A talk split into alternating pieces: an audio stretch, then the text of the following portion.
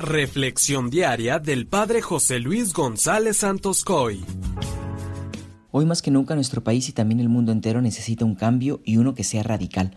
Para poder llevarlo a cabo se necesitan hombres y mujeres valientes y decididos que hablen con la verdad, que hagan violencia silenciosa con el ejemplo y el testimonio, que extirpen la corrupción en todos los niveles y estratos. Esto mismo es necesario también realizar espiritualmente hablando. El mundo está necesitado de verdaderos líderes que tengan la capacidad de influir de manera positiva en la sociedad, impulsado por los valores y las virtudes. Desde luego que también se necesita valentía y decisión. Hoy Jesús nuevamente nos impulsa en el Evangelio a salir de nuestra falsa comodidad en donde no se tiene el valor de denunciar la injusticia, donde estamos cómodamente instalados en una falsa paz. En el Evangelio de hoy, tomado de Mateo 10 del 24 al 33, Jesús en varias ocasiones les dice a sus discípulos que no tengan miedo, ya que les dice, no tengan miedo a los que matan el cuerpo, pero no pueden matar el alma, teman más bien a quien puede arrojar al lugar del castigo el alma y el cuerpo.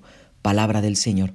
Con esto vemos que Jesús nos llama a dos cosas específicas e igual de importantes. Primero, debemos tener valentía.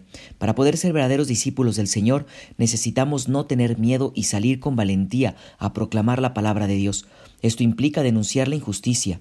No podemos quedarnos callados y ser cómplices ante el dolor de nuestros hermanos, ante las injusticias que sobajan a los débiles, ante las opresiones que se están viviendo actualmente. No podemos ser cómplices ante la explotación de muchos hermanos nuestros. Debemos tener la valentía que Jesús tuvo para vivir entregado a los demás, con todo lo que implica. Y digo valentía porque hoy mismo también el Evangelio nos dice que el discípulo no es más que el maestro. Y si somos verdaderos discípulos, si somos fieles, no podemos esperar algo distinto a lo que Jesús vivió, pero tampoco pretendamos vivir un discipulado de apariencia donde por quedar bien con el mundo me amoldo a la injusticia, me vuelvo cómplice y también yo lastimo y entrego al mismo Cristo.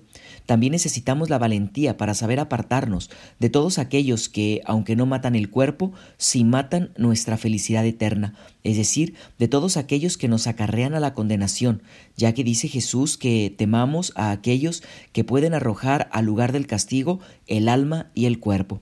Y segundo, debemos tener confianza en Dios. Si nosotros somos fieles, vendrá, como ya lo dije, la persecución y las dificultades, pero si somos fieles a Dios, tengamos la de que Dios nunca nos abandonará. Por eso, bellamente, hoy el Señor también nos dice, a quien me reconozca delante de los hombres, yo también lo reconoceré ante mi Padre, que está en los cielos. Pero al que me niegue delante de los hombres, yo también lo negaré ante mi Padre que está en los cielos. Esto quiere decir que el cielo no se gana con tres Padres nuestros y dos Aves Marías, sino con la coherencia de nuestra vida y con la entrega generosa.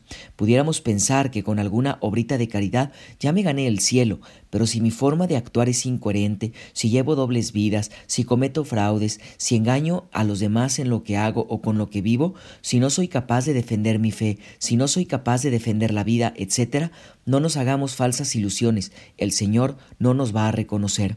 Hoy nos llama a corregir nuestra vida, a llevar una coherencia en nuestro obrar y a no tener miedo. Así que ánimo, no tengamos miedo de seguir a Cristo. Aunque haya dificultades, Él está con nosotros y nos protege de todo mal. Quiero terminar citando unas palabras de San Juan Pablo II. El mundo necesita ser tocado y curado por la belleza y la riqueza del amor de Dios. El mundo les necesita, no tengan miedo, necesita de todos nosotros para ser la sal de la tierra y la luz del mundo. No tengan miedo de seguir a Cristo por el camino de la cruz, no tengan miedo de ser santos. La santidad es siempre joven, como es eterna la juventud de Dios. Que la bendición de Dios Todopoderoso, que es Padre, Hijo, Espíritu Santo, descienda sobre ustedes y permanezca para siempre. Amén.